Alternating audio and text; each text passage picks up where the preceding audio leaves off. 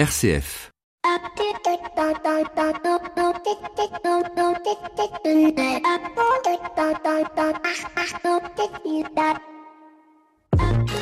Bonjour à toutes et à tous. Ça y est, le facteur est passé. Vous venez de recevoir dans vos boîtes aux lettres, euh, vous venez de recevoir dans boîte aux lettres à vous tous, les Français, du président de la République, ouvrant et cadrant ainsi le grand débat.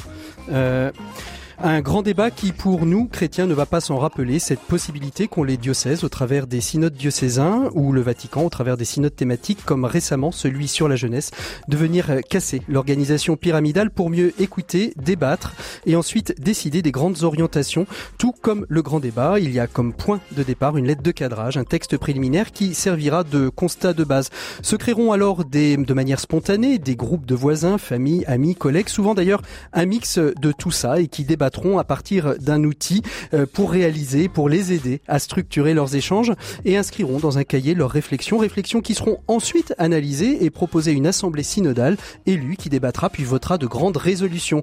Et c'est peut-être d'ailleurs ce qui manquera dans notre grand débat que nous propose le gouvernement, une assemblée représentative élue sous la présidence peut-être d'un président du Sénat qui votera ces grandes résolutions pour ensuite être ratifiées par le gouvernement et par l'Assemblée nationale. Et l'entreprise dans tout ça, allez-vous me dire, eh bien l'entreprise n'est pas en reste et même déjà en action. On le voit tout particulièrement dans l'entreprise libérée où les décisions sont prises de manière collective après avoir trouvé un consensus. On le voit aussi dans les entreprises coopératives où tout collaborateur on voit au chapitre, puisque dans ce monde de gouvernance, c'est une voix par homme et non le pourcentage d'action par homme qui permet de voter les grandes décisions, sans oublier le monde associatif qui, je le rappelle, peut être aussi un choix de gouvernance d'entreprise. Et d'ailleurs, les plus grosses ONG sont associatives, Croix-Rouge, Secours Populaire, Resto du Cœur, Secours Catholique. Bien vivre en démocratie, bien vivre la démocratie, c'est possible et qu'on ne vienne pas me dire le contraire. Et un grand débat est le lieu privilégié de mettre en action cette démocratie.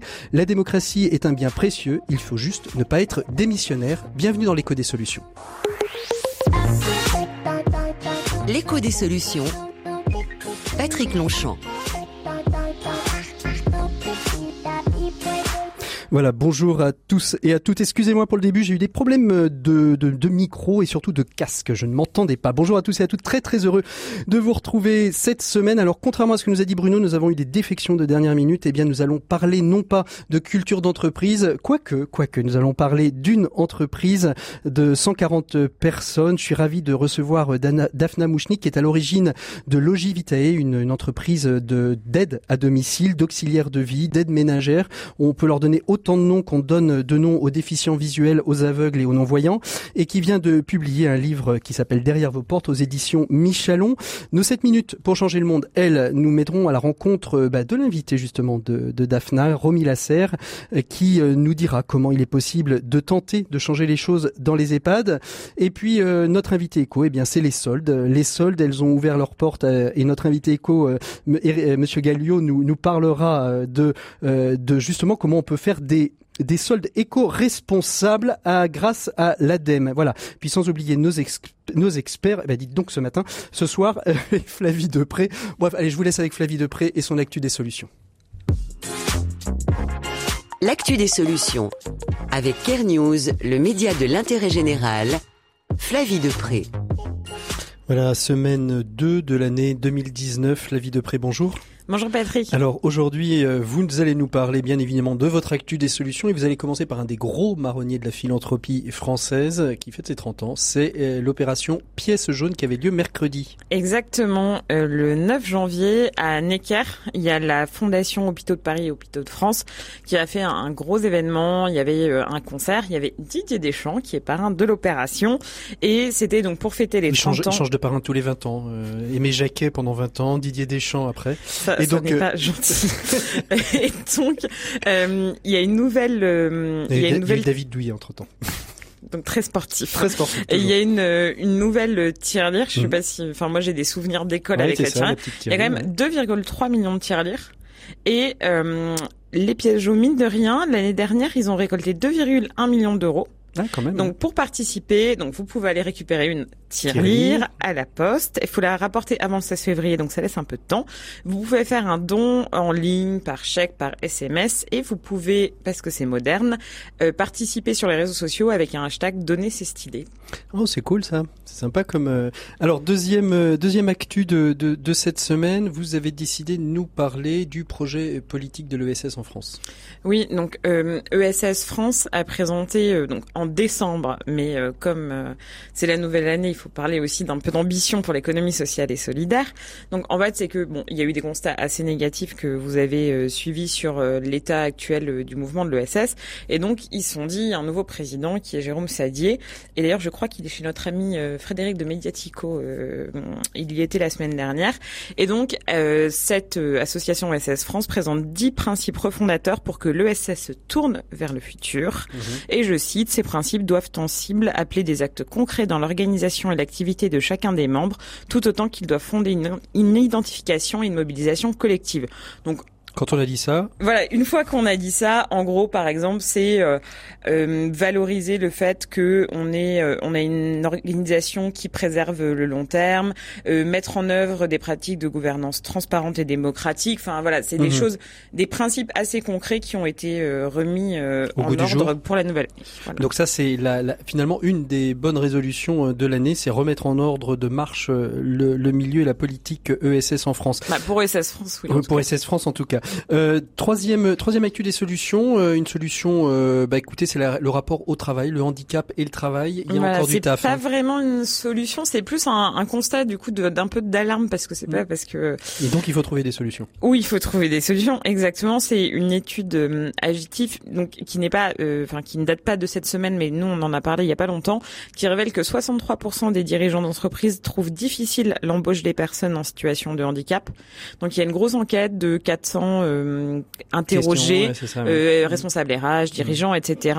Et les chiffres sont assez édifiants. Donc vraiment, la question en France euh, est pas bien appréhendée. Euh, La peur, euh, le, le- la peur de ne pas savoir accueillir ou la... bah, en fait, il y a une majorité des dirigeants d'entreprises de 20 salariés, plus 85% qui se disent prêts à embaucher plus de personnes en situation de handicap.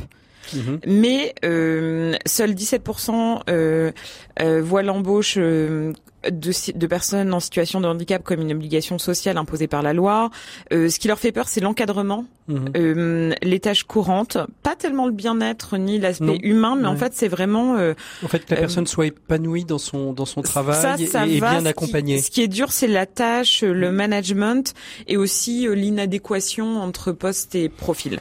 Euh, voilà, je vous invite à aller voir euh, tout l'article sur Kernews et à se dire que voilà, il y a encore, un- il y a encore de la sensibilisation encore- à faire. Mais bien écoutez, merci beaucoup. On Avec fera plaisir. attention. On se retrouve nous la semaine prochaine, euh, chère Flavie. Ah non, pas la semaine prochaine, puisqu'il n'y a pas d'émission. Ce sera les émissions spéciales euh, euh, depuis depuis Panama pour les Journées mondiales de la jeunesse. On se retrouvera nous la, la semaine d'après. Donc bonne continuation. Nous on continue notre émission avec notre invité éco de cette semaine.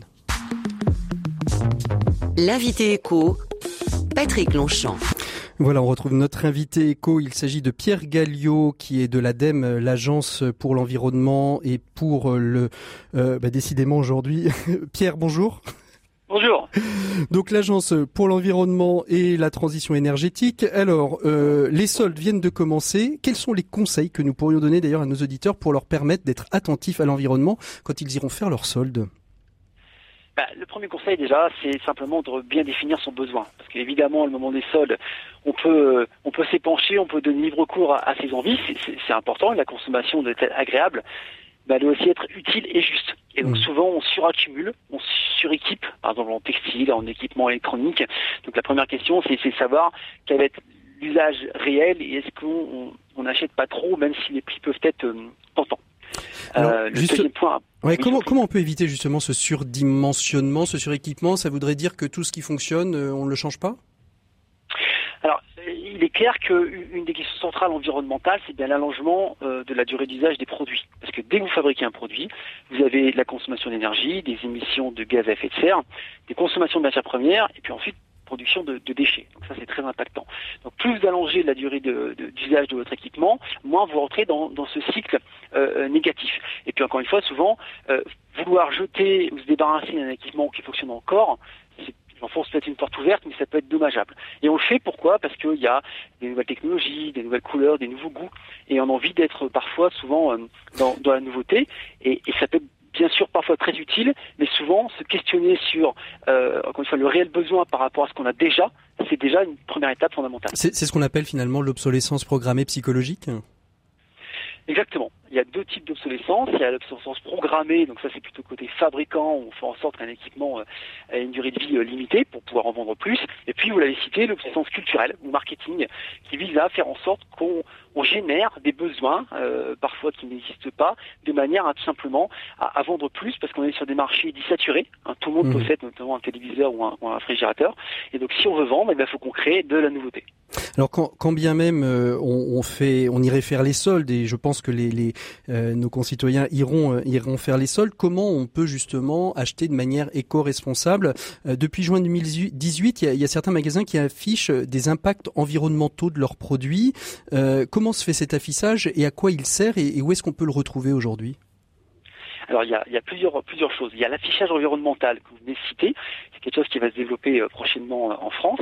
L'objectif c'est de pouvoir comparer différents produits grâce à un, affichage qui permettra de voir quels sont les principaux impacts environnementaux des produits. Donc, ça permet d'orienter le consommateur.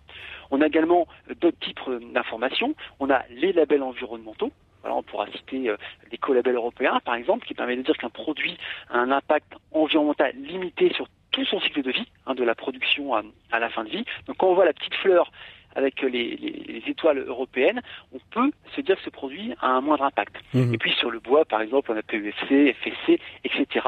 L'ADEME a publié en fin d'année dernière, justement, une étude présentant les 100 labels qui nous apparaissent les plus pertinents au niveau environnemental. et puis on a également l'étiquette énergie pour les produits mmh. consommateurs d'énergie. Qu'on connaît bien. Euh, voilà, ce qui permet encore une fois aussi d'acheter des équipements qui vont consommer moins d'énergie et émettre moins de gaz à effet de serre en ah. phase d'usage. Alors vous venez de, de, de, dire une chose euh, qui est, qui est à souligner, euh, sans labels environnementaux. Comment voulez-vous aujourd'hui que si on, si on veut avoir un impact sur l'environnement, qu'on puisse être au courant de ce qui se cache derrière 100 labels différents pour le consommateur lambda? C'est un vrai problème. Évidemment, on, appelle ça d'ailleurs la, jungle des logos. Euh, c'est très compliqué pour un, consommateur de pouvoir s'y repérer. Alors pourquoi il y en a autant D'abord, puisque euh, selon les catégories de produits, vous pouvez avoir des labels différents. Mhm. C'est là où il faut pouvoir s'enseigner entre les jouets, l'ameublement, les textiles, etc. Alors certains justement labels euh, publics, et je reviens sur les écolabels européens notamment, couvrent quasiment toutes les catégories de produits et en plus certifient que le cahier des charges est révisé, il est étudié par différentes parties prenantes, il est transparent. Donc nous, très clairement, on promeut euh, les collabels européens notamment, mais il y a aussi des, labels privés qui peuvent être de qualité, mais il est vrai qu'il faut pouvoir se renseigner, notamment grâce à notre site ou, ou d'autres informations. C'est une démarche quand même proactive du consommateur, mais le consommateur, il a aussi un poids, il oriente l'offre Mhm. grâce à ses choix. Et s'il déclare par ses actes euh, que euh, la position d'un label environnemental, c'est clé pour lui, bah, ça mettra en branle tout le système de l'offre et des metteurs sur le marché. Alors, on imagine bien que on peut se renseigner en effet, mais quand on se retrouve devant le produit, euh, il y a une ou deux étiquettes, on ne sait pas trop ce que, ce que, à quoi elle correspond. Est-ce qu'on a aujourd'hui des moyens? Est-ce qu'il existe, comme il peut aujourd'hui exister des comparateurs de prix, des moyens quand on est in situ dans le magasin de pouvoir se, se renseigner assez facilement? Il y a des opérations de plus en plus dans des, dans des magasins. Euh, j'ai cité par exemple le bio, ou maintenant de plus en plus dans les grandes surfaces, il y a un rayon euh, dédié, par exemple, au, label bio, ce qui n'existait pas encore il y, a, il, y a, il y a pas longtemps. Donc ça permet évidemment de se, se repérer. Il peut y avoir des petites appositions parfois de labels pour mettre en avant, mais très clairement, notamment dans, dans la distribution, on a encore du mal à pouvoir repérer euh, ces produits-là. Donc là, il faut que euh, le, le, consommateur puisse faire l'effort. Il y a des applications comme Yuka qui permettent mhm. parfois de comparer également hein, euh, l'impact euh, du produit. Mais c'est vrai que là-dessus, il y a un réel effort à faire. Certains euh, fabricants vont aussi développer l'indice de réparabilité qui va être obligatoire au 1er janvier 2020 pour préciser que tel produit est réparable et donc pourra durer plus longtemps. Donc pour l'instant, il y a en effet quelques enseignes qui tirent l'ensemble de l'offre là-dessus, mais il reste minoritaire. Alors quelles sont, euh, pour donner quelques bonnes pratiques avant de, avant de se quitter, quelles sont les quelques bonnes pratiques à mettre en œuvre euh, pour acheter, on va dire, durablement aujourd'hui? Alors les questions clés, je, je l'évoquais, c'est bon, éviter le surdimensionnement, parce qu'on a besoin d'un écran, une diagonale énorme euh, par rapport à une diagonale peut-être plus, plus pertinente, éviter de renouveler trop fréquemment, lorsqu'on a un équipement qui fonctionne bien, euh, éviter, encore une fois, le suréquipement, pour, euh, finalement des objets qui pourraient finir en déchets très rapidement, et puis aller repérer, encore une fois, ces labels qui permettront, alors on vous invite à aller sur le site de l'ADEME, euh, qui, permettront justement de se dire que euh, l'objet qu'on achète, il sera moins impactant que l'objet d'à côté. Mmh. C'est déjà important euh, pour limiter son impact environnemental. Et puis peut-être une question de base à se poser, qui est le titre d'ailleurs d'un ouvrage dont on avait reçu l'auteur dans l'écho des solutions. En ai-je vraiment besoin? Ah c'est très clairement la question de base. Nous, on travaille également sur les questions de sobriété. voilà, on est dans une société qui travaille sur l'accumulation, euh, parfois l'insatisfaction euh, liée à l'accumulation euh, de biens. donc peut-être que c'est pas forcément cette accumulation de biens qui, qui fait notre bonheur. Donc là, on philosophe un peu plus, mais c'est vraiment un, un, système clé de notre société. Pierre Gallio, merci beaucoup d'avoir été notre invité éco. Je renvoie tous nos auditeurs, bien évidemment, au site de l'ADEME où ils pourront trouver un peu tous les éléments dont vous, venez nous parler en, en téléchargement, en, en cherchant au plus près. C'est très très bien fait. merci beaucoup Pierre Gallio. Bonne solde à vous tous et à vous toutes. Nous, on fait une micro-pause et on se retrouve tout de suite après avec nos invités. RCF, l'écho des solutions. Voilà, il est temps d'ouvrir notre dossier de cette semaine. C'est une rencontre que je vous propose donc avec Daphna Mouchnik qui vient de publier un ouvrage derrière vos portes, publié aux éditions Michalon et qui relate euh, bien Daphna votre parcours de femme, d'entrepreneuse, de travailleur social, euh, j'ai envie de dire et encore pire, de femme, d'entrepreneuse et de travailleur social. Mais votre livre relate aussi le parcours de ces femmes et de ces hommes qui sont derrière nos portes, à la fois vos collaborateurs qui sont derrière nos portes, mais aussi ceux et celles que vous accompagnez au quotidien avec votre petite armée de 140 auxiliaires de vie et pas que. Bonjour Daphna Mouchnik. Bonjour, merci de m'accueillir aujourd'hui. Bah, merci beaucoup surtout d'avoir accepté notre invitation. Donc on va parler d'un d'un métier, d'une entreprise, une entreprise sociale, puisque vous êtes travailleuse, euh, travailleur et travailleuse sociale dans votre entreprise, euh, d'auxiliaire de vie. C'est en 2007 que vous créez euh, votre entreprise qui s'appelle Logivitae. Qu'est-ce qui vous a amené à créer cette entreprise? Alors moi j'ai longtemps euh, travaillé auprès d'enfants mhm. et euh, j'ai travaillé longtemps pour le secteur associatif et la fonction publique. Donc du coup j'ai fait le grand écart, tant au niveau de la pyramide des âges qu'au niveau du statut. Euh, je, je, ça faisait très longtemps que je m'occupais d'enfants. J'avais moi-même euh, mes enfants et j'avais moins envie de m'occuper des enfants des autres. Quand on a moins envie, je pense qu'on fait moins bien les choses. Donc je sais poser la question pendant mon deuxième congé maternité de quelle aventure professionnelle maintenant. Et je me suis rappelé que pendant ma formation professionnelle, j'avais fait un stage dans une maison de retraite. Mhm. Euh, j'avais 17 ans. Ça m'avait beaucoup impressionné, marqué, et j'avais vu plein de belles choses dans cette maison de retraite. Moi, je, je continue à dire maison de retraite. De toute façon, à l'époque, on appelait bien ça une maison de retraite. C'est le mot EHPAD n'existait pas. Et la seule chose qui oui. La seule chose qui, qui, qui m'avait embêté dans cette histoire de voilà, c'était qu'on n'était pas forcément dans le choix des gens. C'est que parfois euh, euh, les gens étaient euh, dans, dans cette maison parce qu'il n'y avait pas eu de possibilité de, de, de, les, de les accompagner correctement à domicile. Et moi, ça me plaisait bien cette idée d'accompagner d'accompagner les gens dans leur choix. Euh, J'avais envie que les gens soient vraiment euh, libres de. Il y, y, a un déclic à un moment donné pour se dire ce sera les personnes âgées parce que vous auriez très bien pu partir dans un autre travail que le, le, le travail social. Vous auriez pu partir ailleurs. Euh... Bah, ça s'est imposé à vous un peu? Je, le métier, l'action sociale, le travail social, pour moi, des métiers qui font tellement de sens, mhm. où on est utile, on sait pourquoi on se lève. Bon, parfois on est démuni, mais en tout cas, on essaye de faire des choses. Voilà, je, je en tout cas à cette époque-là, je, je mhm. n'envisageais pas de, de, faire autre chose. Et, et, et votre famille vous, vous encourage à y aller? Ah oui. Complètement. Ah oui, complètement. alors j'avais lu quelque part que les femmes qui réussissaient à créer leur entreprise euh, euh, réussissaient parce que justement c'était porté par le conjoint et, et les enfants et tout le monde. Mes filles étaient très petites, mais enfin moi quand j'ai parlé de ça à, à, ma tribu, on va pas parler de tribu.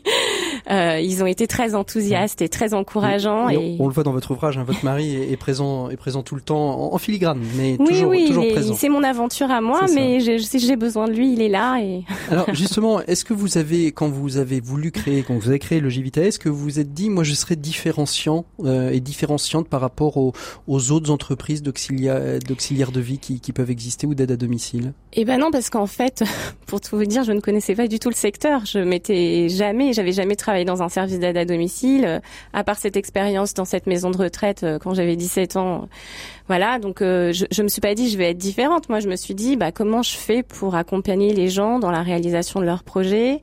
Comment je fais pour accompagner des gens qui n'ont pas beaucoup de sous pour rester dans des cadres de prise en charge qui sont fixés par le département?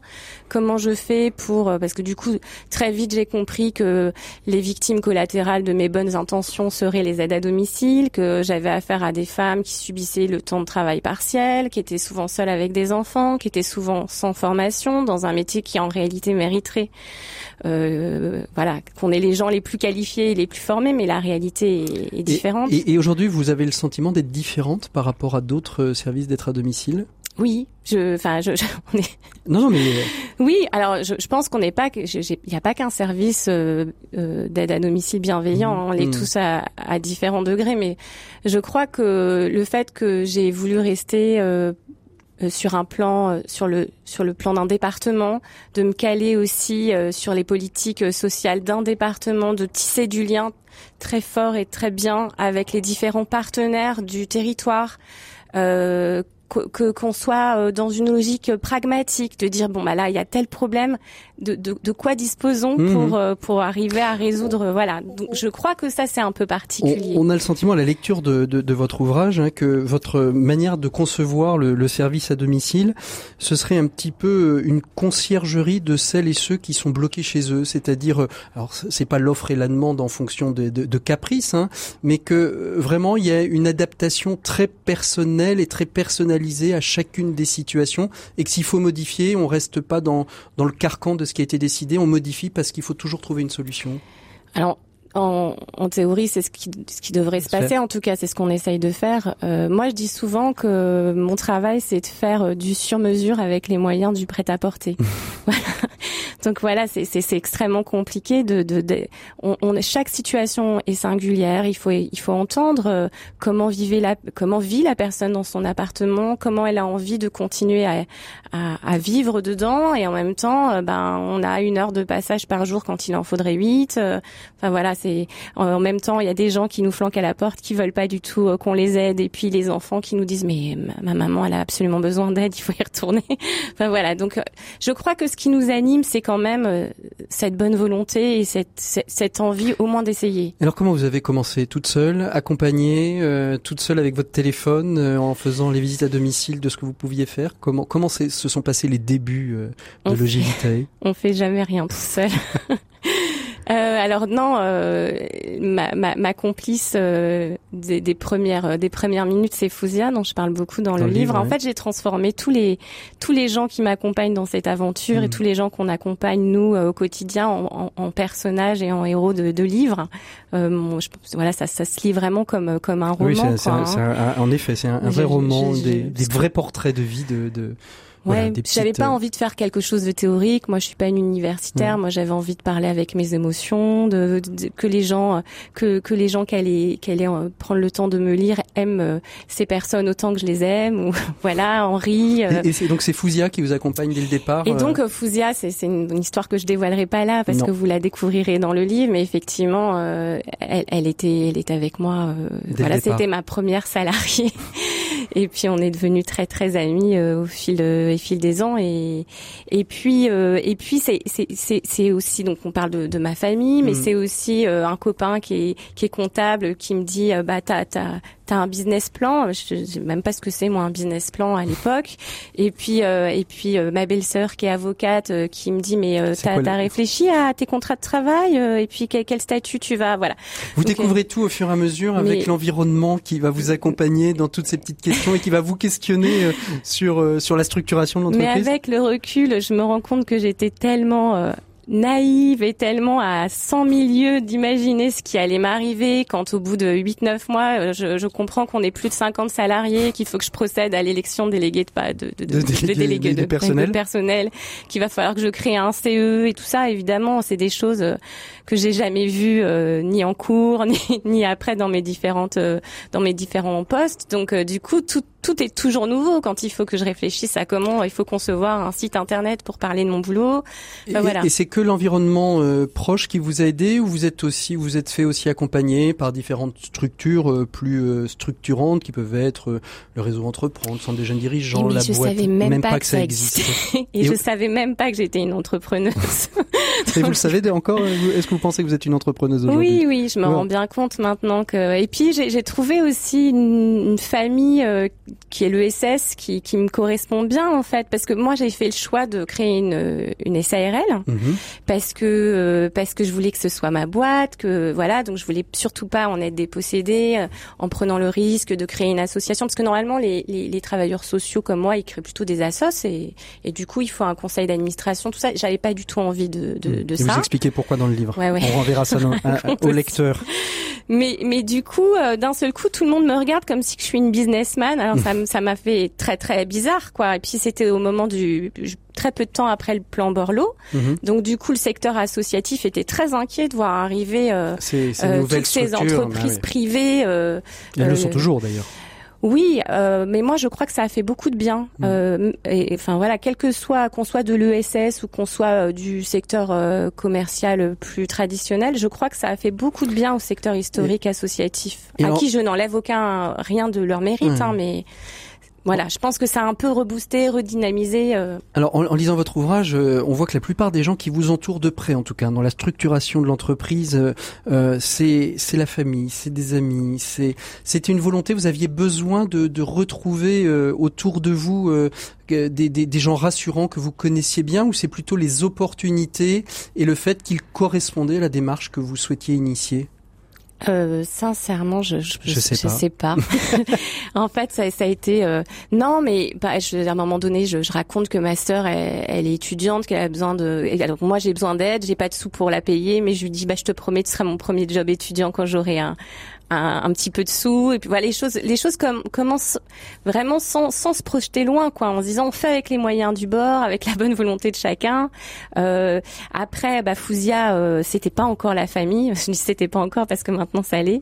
Euh, et puis euh, et puis ça n'a pas suffi la famille. Donc il a fallu que je passe des annonces euh, à Pôle Emploi qui s'appelait pas Pôle Emploi à ce moment-là. C'était la, la, NPE, e. et, et puis du coup je rencontre euh, ou pas d'ailleurs des gens formidables ou, pas. et, et, voilà, et, euh, et, et c'est vrai que c'était assez. Enfin, maintenant que j'y pense avec le recul, les gens projetaient sur moi euh, un regard en, pensant que je savais ce que je faisais, mais en fait, je crois que j'étais quand même. Euh, enfin, je, je, je, me rendais pas forcément compte à quel point j'improvisais, quoi. mais ça, ça avec. Euh, voilà, j'avais pas perdu le cap. Je, je, savais. Je, savais, vous, vous, aviez la vision, c'est la, la fameuse vista qui permet de, de, de, se dire vers où je veux aller. Par contre, après, on a un peu zigzagué peut-être avant d'arriver à la vision voilà. définitive. Ça a été formateur. Mmh. C'était formateur. Alors, le, métier aujourd'hui de, d'auxiliaire de, vie, euh, d'aide euh, pas d'aide soignante, d'auxiliaire de vie, d'aide à domicile, euh, est un métier euh, qui peut faire peur. On peut pas forcément dire aujourd'hui, si on utilise le, le les, les, emplois marketing, que la marque employeur euh, de, de, de l'aide à domicile soit tout à fait extraordinaire. Et pourtant, quand on lit votre ouvrage, on, on y voit que de l'espérance en fait et, que du sourire, même même au milieu des difficultés que vous traversez. Oui, oui, parce qu'en fait, je vous raconte aussi euh, toutes nos catastrophes, toutes nos galères, toutes nos péripéties hein, dans, ce livre. Et c'est ça qui est intéressant d'ailleurs, hein, parce que pour vous, d'abord vous dire que tout va bien, ce ne serait pas vrai. C'est un secteur qui est extrêmement compliqué, où il n'y a pas suffisamment de, de, de gens qui ont envie de faire ce métier pour des raisons que je comprends très bien. C'est pas. C'est quoi, c'est quoi les limites justement de ce métier? C'est euh, les, les, horaires, euh, le, le, salaire, un peu Alors tout le ça? salaire euh, est pas mirobolant euh, quand on voit tout ce qu'elle donne. Hein. Euh, le, les horaires, c'est très compliqué. Alors nous, on a essayé de prendre le contre-pied de ce qui se fait en mettant en place des choses qui permettaient, par exemple, aux, mamans seules euh, euh, de, de, de, quand même pouvoir faire ce métier sans être obligé de bosser le soir, euh, sans être obligé de bosser le week-end, tout ça. Donc, mhm. on a réfléchi à tout ça avec. comme moi, je savais pas de toute façon quel était l'usage. Du coup, je parlais avec les gens que je recrutais et on a mis en place des, En fait, vous étiez vous étiez à l'écoute finalement de vos collaborateurs, de vos de vos premiers salariés pour essayer justement de proposer à la fois quelque mm. chose qui soit pertinent à la fois pour pour l'aide à domicile et pertinent soulagement pour la personne accompagnée. C'est ça, c'est ça. L'idée, c'est de dire, ben moi, je comprends bien vos, vos, vos, difficultés, vos impératifs, et moi, je dois accompagner cette personne au moment du repas, le, au moment du coucher. comment on fait pour que pour que le tout soit possible? Et voilà. Et donc. Bon, il n'y a pas de on n'a pas de solution pour tout, mais en tout cas, euh, en tout cas, c'est toujours une richesse de, de, de discuter et d'échanger, d'entendre les contraintes des gens qui travaillent avec nous et d'essayer de les intégrer dans la mesure du possible, sans perdre de vue que euh, moi, je suis pas euh, un service d'insertion, je suis un service d'accompagnement d'aide à domicile. Donc, mhm. l'un ne doit pas prendre le pas sur l'autre. C'est ça. Et parfois, ça peut être, euh, ça peut être le cas. On se retrouve face à des personnes quand, quand vous sélectionnez vous, une, une, personne, que vous embauchez une personne, le, le, le, regard, le choix que vous faites, vous le posez sur des quels, quels critères?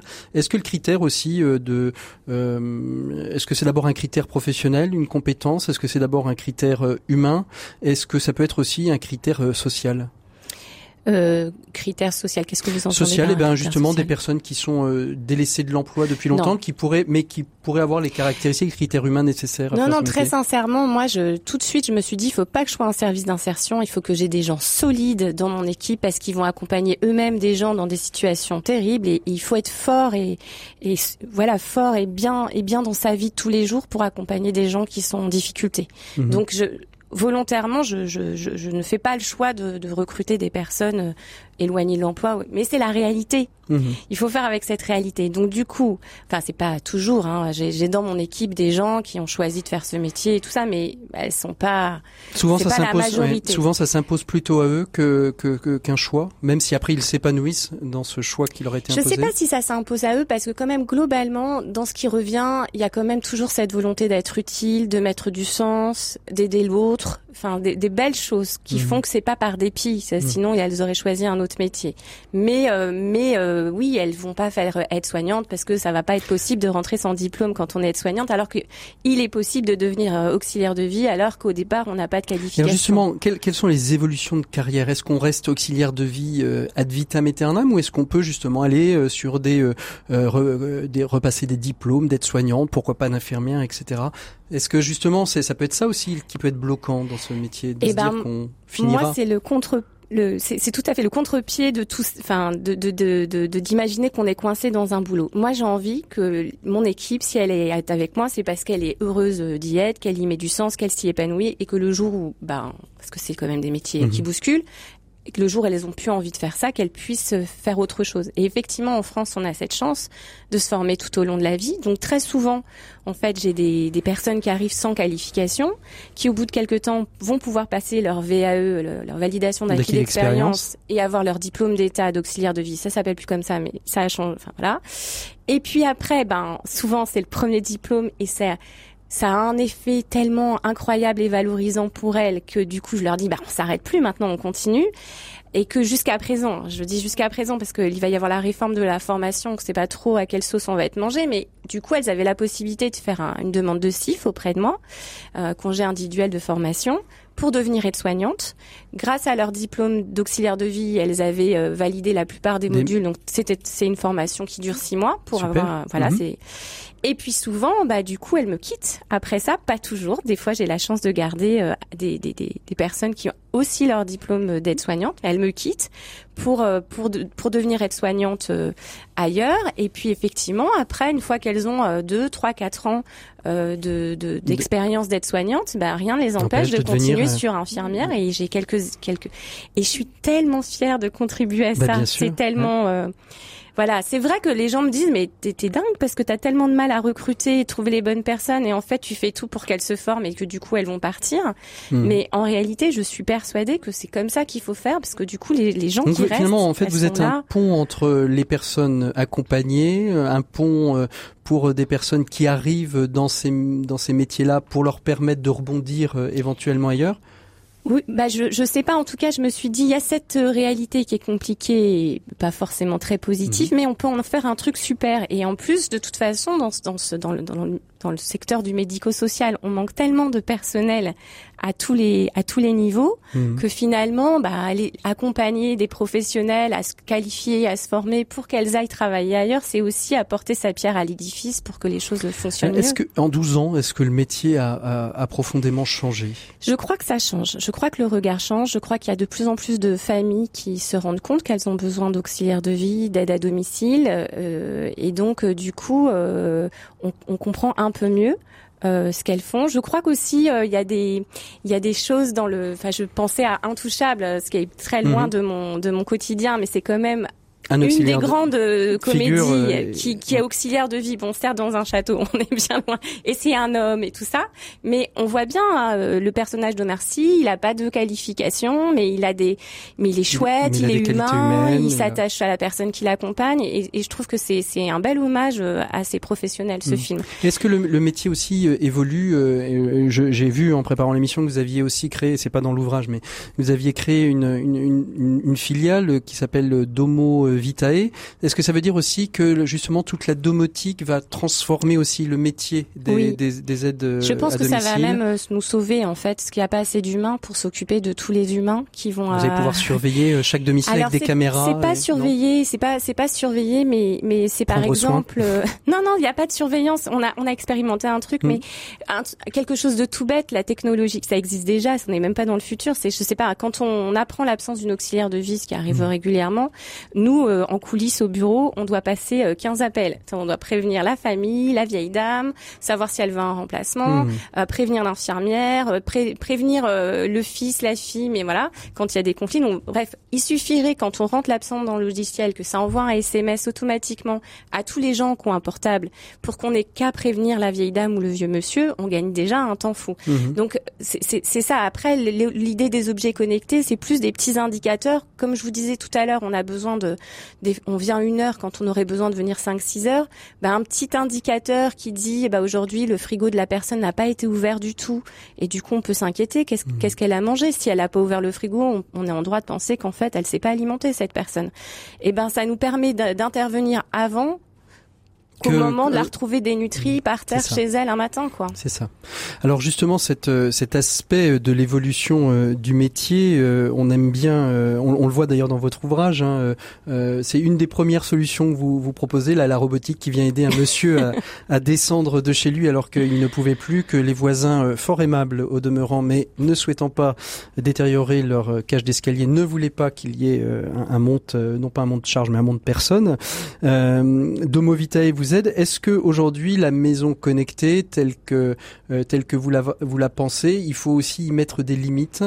Ah oui, il va falloir que ça soit accompagné de d'éthique, hein, tout ça. Mais en fait. Euh, euh, l'enfer est pavé de bonnes, bonnes intentions. De, moi, je vous parle juste d'outils. Après, comment comment on va s'en servir?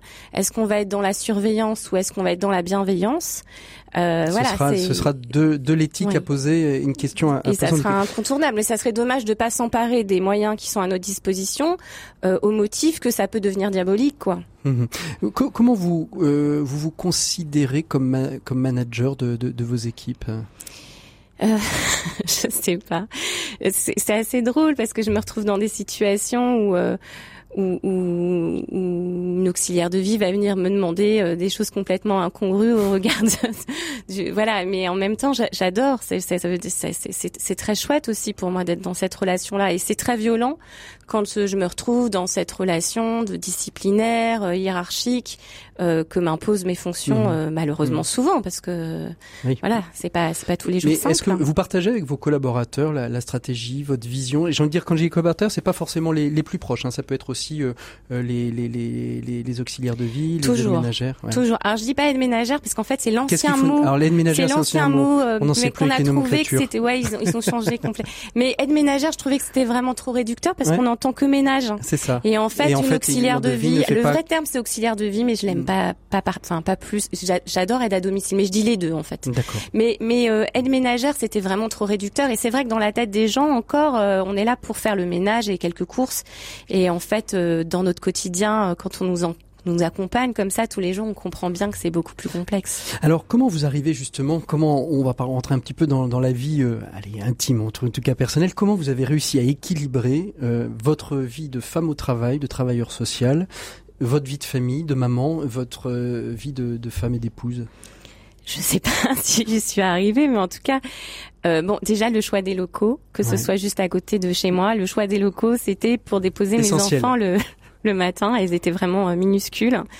Euh, après, je sais que le fait que ce projet soit porté par toute la famille, euh, bah, ça m'a permis aussi, je sais pas, mes parents qui, qui géraient euh, les activités extra extrascolaires des filles. Enfin voilà, c'était c'était une chance. Les, les grands-parents, on les remerciera jamais assez. Hein. Je, je, je, les appelle la génération sandwich. Mmh. Enfin pas que moi d'ailleurs, mais c'est vrai qu'ils sont coincés entre petits enfants et arrière grands-parents euh, qu'ils aident aussi. Euh, voilà, je, je, après, je pense que bah il y a des, des moments où que j'ai loupé, hein, mais euh, en contrepartie, je pense que j'ai donné une image euh, de femme à mes filles plutôt plutôt chouette et plutôt libre, quoi. Mhm. Comment comment vous êtes quand vous vous mettez à, à écrire cet ouvrage Il y a, y a une raison particulière pour l'écrire? Oui, il y a une raison particulière, l'envie de je, je, le dis, hein, je, je, le dis tout au début, je, je dédie le livre à, à, tous ces gens que je voudrais éternels et on sait qu'en fait les gens qu'on aime ne le sont pas, ne le sont pas. À un moment donné, on se quitte et et je, je, je, trouve que j'ai croisé des gens où j'ai où j'ai où j'ai vécu avec des gens tellement extraordinaires, des gens euh, euh, du quotidien, des, des héros du quotidien, des gens qui savent même pas que ce qu'ils font c'est formidable, que j'avais envie qu'il y ait un énorme coup de projecteur sur ces gens, quoi. Et voilà. Donc je, je l'ai écrit euh, en ayant ça en tête. Et alors vos collaborateurs, quand ils ont lu le livre, ici ils sont reconnus, ils vous ont fait des reproches, ils vous ont dit euh, non, je suis pas comme ça. Euh, comment vous, l'avez écrit avec eux Vous leur en avez caché jusqu'à l'édition Comment ça s'est passé? Alors, quand c'est des portraits, je leur ai fait valider avant parce que je me suis dit c'est trop dangereux parce que c'est quelque chose normalement c'est un cri d'amour et si euh, et si en fait ils se sentent blessés, j'ai tout raté. Donc ça quand quand je nomme comme ça directement euh, ils ont lu les passages qui les ils ont lu les passages euh, qui les concernaient, ils m'ont dit c'est bon parce que je suis pas toujours tendre hein, je dis pas que des choses voilà. Et, et euh, j'étais plus inquiète, beaucoup plus inquiète du regard des auxiliaires de vie parce que pour le coup, elle, elle ne l'avait pas lu. Mhm. Et euh, dans 90% des cas, c'est leur vrai prénom. Et euh, je me suis dit, est-ce qu'elles vont comprendre mon humour? Est-ce qu'on va, elles vont comprendre? Parce que quand même, j'écris avec des mots décalés, euh, c'est pas très littéraire, c'est voilà. Non, mais c'est un beau récit de vie. Et puis c'est très pop culture, comme on, on, se le disait en préparant l'émission. Euh, beaucoup de références au cinéma, à la BD, euh, à la variété française, Barbara, Brel. Enfin, tout, à peu près tout, tout y passe. Le Muppet Show, il passe. Il, y a, il y a, une de vos, un de vos héros d'ailleurs qui s'appelle Monsieur Muppet, puisque chaque chaque personne accompagnée a, a, eu son nom. Il y a Madame Diamant, il y a Madame Nini, Madame Ninja, Monsieur Muppet. Voilà. Je laisse, je, je, vous laisse découvrir ça parce que c'est vraiment. Euh, vous préférez le terme aimer au terme aider. Vous parlez beaucoup des aimants dans votre livre. Euh, non, je sais pas, je sais pas si je préfère, mais en tout cas, je voulais souligner que c'est souvent des gens qui aiment euh, ceux qui aident, voilà, mhm. et, voilà, et du coup, euh, on, c'est, c'est, c'est, on a affaire à des gens très fragiles, quoi, très, très, très tiraillés, très, très inquiets, très culpabilisés aussi, de, de, de voilà. Alors, on va retrouver notre expert qui lui aussi va nous parler de termes un peu bizarres dans l'entreprise. Il s'agit de Maxime Dupont et c'est notre chronique expert tout de suite. L'écho des solutions, les experts. Il est temps de retrouver notre CCO, notre Chief Chroniqueur Officer, Maxime Dupont, bonjour. Bonjour Patrick. Alors aujourd'hui, une chronique de management évangélique sur RCF, on ne pourrait pas faire moins, oserais-je dire, puisqu'il est question de miracle. Oui, Patrick, nous allons discuter de ces miracles qui racontent beaucoup de notre vie au bureau. Et quand je dis miracle, je parle bien, pour reprendre la définition du petit Robert, de ces faits extraordinaires où l'on croit reconnaître une intervention divine. Allons-y, qu'est-ce que c'est que votre premier miracle? Alors, vous êtes à votre bureau, vous êtes concentré sur votre travail et soudainement votre ordinateur vous lâche. Ah oui. Oui. Vous appelez immédiatement la hotline, un technicien décroche rapidement, vous demande s'il peut prendre la main sur votre ordinateur et résout le problème en deux minutes. Vous pouvez recommencer à travailler Miracle. Miracle, oui, c'est un miracle, puisque l'enchaînement normal des événements aurait dû être le suivant. Votre ordinateur vous lâche, vous ne parvenez à joindre la hotline qu'au bout du troisième appel. Le technicien vous demande si vous avez bien fait contrôle Alt Supre et débrancher et rebrancher votre ordinateur. Il essaie une manip improbable, vous annonce qu'il va devoir faire passer un technicien le plus tôt possible, comprendre après-demain. et vous remercie surtout de répondre au questionnaire de satisfaction service qui va vous être envoyé par mail. Je vois très très bien, on y passe tous. Alors, on passe au deuxième miracle que vous avez sélectionné. Oui, allons-y, vous avez organisé une conférence téléphonique avec des collègues à l'étranger. Vous avez envoyé l'adresse du site auquel se connecter, le numéro à appeler, votre présentation est prête, la conférence va commencer. Et là, miracle. Miracle, vous réussissez à, à lancer la conférence, tout le monde s'est connecté en temps et en heure, chacun voit l'écran de votre ordinateur que vous partagez, vous entendez chacun clairement, personne ne passe le coup de fil depuis un bar ou une station de métro, et vous discutez pendant le temps imparti du sujet à l'ordre du jour. Alors, miracle vraiment? Miracle vraiment puisque la situation normale hors intervention divine, vous la connaissez. Personne n'est connecté à l'heure. Au moins deux participants vous écrivent des mails parce qu'ils n'entendent qu'une musique d'ascenseur. L'un vous annonce qu'il ne peut pas rester plus de 10 minutes. L'autre vous appelle depuis quelque chose qui ressemble à une piste d'aéroport ou à un concert d'électro. Un troisième vous coupe parce qu'il n'a pas compris pourquoi il est là, etc., etc. Allez, un petit dernier pour la route. Ça Oui, fait pas de mal. Finissons en apothéose. C'est aujourd'hui le jour J de votre grosse réunion, une réunion très importante pour vous. Vous avez préparé votre intervention comme jamais. Vous avez 232 slides prêts, sans compter les fameux backups qui représentent un nombre deux fois plus important de slides, on ne sait jamais. vous avez répété votre présentation, vous avez même préparé quelques blagues pour détendre l'atmosphère.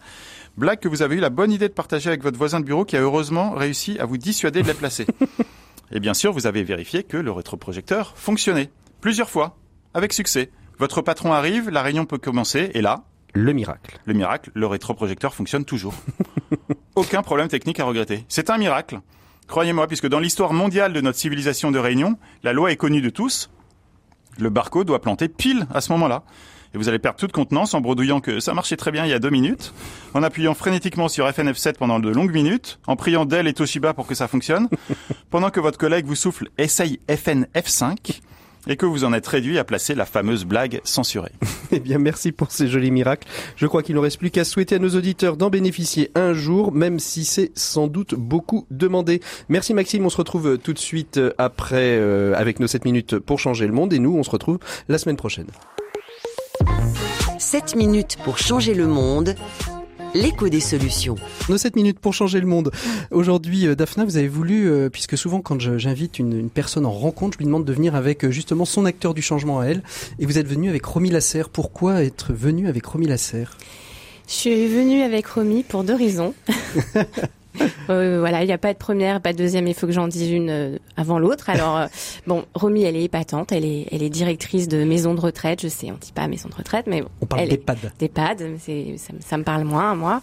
Donc et c'est quelqu'un euh, de de- d'incroyablement euh, ouvert sur euh, le monde, euh, qui a qui met du sens, qui a, qui met de la bienveillance euh, tant auprès de ses équipes qu'auprès des personnes qu'elle accueille, euh, qui a qui, qui, voilà qui a un regard euh, sur En fait- le monde et en son fait, vous avez, travail. trou- vous avez trouvé le touche. pendant, euh, vous avez trouvé euh, Daphna chez Romy le, le pendant de ce que vous faites juste qu'au moment où malheureusement il est plus possible de garder la personne à domicile et qu'il faut euh, bien évidemment envisager le passage vers une maison de retraite, c'est ça en fait? Peut-être, Peut-être. Parfois, votre- en tout cas, euh, double. malheureusement, on peut pas euh, accompagner les gens euh, jusqu'au bout à la maison. Et, et- et je suis heureuse de savoir qu'il y a des remis. Et la deuxième raison était que c'était terrible euh, ce qui s'est passé cette année, là, en 2018, autour Mm. de, des EHPAD. Et on a montré que le moche et le terrible. Alors, je dis pas que ça n'existe pas, mais je dis que c'est dommage que ça fasse la une des médias. Et Quoi. c'est le principe de l'écho des solutions, c'est de parler des problématiques à travers des acteurs du changement. Bonjour Romy, merci beaucoup d'être avec nous. Bonjour. Alors, vous essayez de changer le monde dans les euh, maisons de retraite et les EHPAD, et ce depuis toujours. hein. Vous me disiez en préparant cette émission, je vous demandais quand est-ce que euh, ça vous est venu. M'avez dit, euh, moi finalement, c'est ancré en moi depuis toujours. Oui, j'ai j'ai eu la chance d'avoir des parents qui étaient âgés et en fait, j'ai baigné dedans depuis toute petite.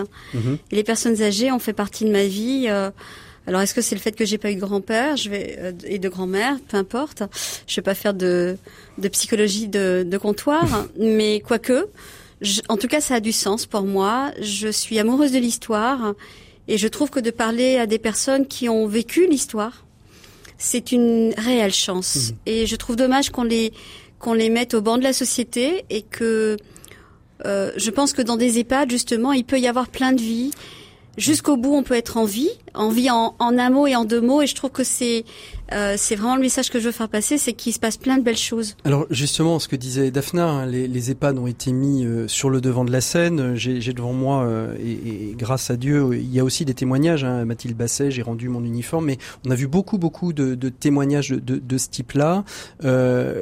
Euh, pour nous les EHPAD, c'est l'enfer, l'enfer pour ceux qui y travaillent, c'est l'enfer ou des mouroirs pour ceux qui y sont. Et vous, comment est-ce que dans votre EHPAD, qui est l'EHPAD qui se trouve payant, c'est ça, hein, mm. comment est-ce que justement vous renversez les choses? Bah déjà, on essaie de, de changer de regard. Hein. Euh, souvent, on voit les personnes sur ce qu'elles ne sont plus encore en capacité de faire. Moi, j'ai beaucoup envie de regarder ce qu'elles sont encore en, en, capacité, en capacité, de réaliser, de, réaliser, euh, de, de, vivre. Euh, et il y a plein de belles choses que passé euh, 90 ans, euh, on peut encore faire. Dans, dans, dans les pattes que je dirige, euh, les âges vont de 69 à 107 ans et demi. Je sais pas si vous imaginez, c'est trois générations mhm. quasiment de, de, mhm. personnes qui se côtoient. Donc trois façons de voir la vie, les choses. Certains ont vu mai 68, d'autres ont vécu euh, les débuts de l'automobile. Et vraiment des choses euh, Alors, des façons on arrive de voir à les, faire communiquer? Parce que souvent quand on arrive moi je suis allé voir euh, euh des EHPAD hein, ça m'est arrivé d'être dans maisons de retraite euh, en règle générale hein, donc ils sont assis alignés dans le couloir ou alors devant la télévision dans la salle commune on a une sorte d'inertie il se passe rien eh ben, qu'est-ce que vous leur proposez vous pour justement éviter ça Il y a plein de personnels engagés dans les EHPAD qui font les ponts entre des personnes mmh. justement parce qu'elles s'intéressent à leur histoire de vie mmh. et que du coup, ben, Madame Duchemol euh, qui a vécu dans le dans la rue euh, Tartampion à Paris 5e, eh ben elle connaît peut-être dans le quartier Madame. Euh, c'est ce que vous vous mettez en place. Exactement. et ça c'est pas moi, c'est les collaborateurs avec mmh. qui je travaille. C'est eux qui sont en première ligne. il faut les insuffler. Il faut insuffler cette. Bien sûr qu'il faut insuffler, mais il y a plein plein de belles choses qui se passent dans, dans justement dans vous les Vous allez jusqu'à utiliser, euh, je l'ai regardé en regardant un petit peu préparant l'émission, en regardant sur internet, vous utilisez même la méthode Montessori qui, pour les personnes âgées, les seniors, alors qu'habituellement c'est plutôt fait pour l'éducation des plus jeunes. Oui, mais en fait euh, cette méthode Montessori qui a été euh, ben, euh, appliquée aux personnes âgées par Cameron Camp, qui est un Américain, euh, c'est aide-moi à faire seul. Mhm. Ça veut dire euh, faire en sorte que mon environnement me permette de faire des choses tout seul jusque très longtemps. Et c'est là où je, quand je parle de changement de regard et de capacité préservée, euh, ça a tout son sens parce que si on adapte l'environnement à une personne, eh ben elle peut euh, du coup dignement continuer sa vie pendant très longtemps. On joue aussi sur l'intergénérationnel. C'est important de, de, faire cohabiter euh, plusieurs générations. Et quand je dis génération, ça peut être des, des tout petits. Hein. Oui, je suis d'accord avec vous. Je, la ça fait 18 ans que je suis dans les EHPAD. Une maison de retraite. et la première chose que j'avais fait, j'avais la chance de, de, connaître une dame euh, euh, qui dont le fils était dessinateur et on avait fait une exposition sur la guerre de 14-18 et il y avait des collégiens qui étaient venus et j'avais trouvé ça formidable qu'il y ait ces échanges. Et euh, ensuite j'avais une euh, j'avais la cantine scolaire. Euh, et là aujourd'hui on a une crèche dans l'établissement. C'est un projet de, de, de départ.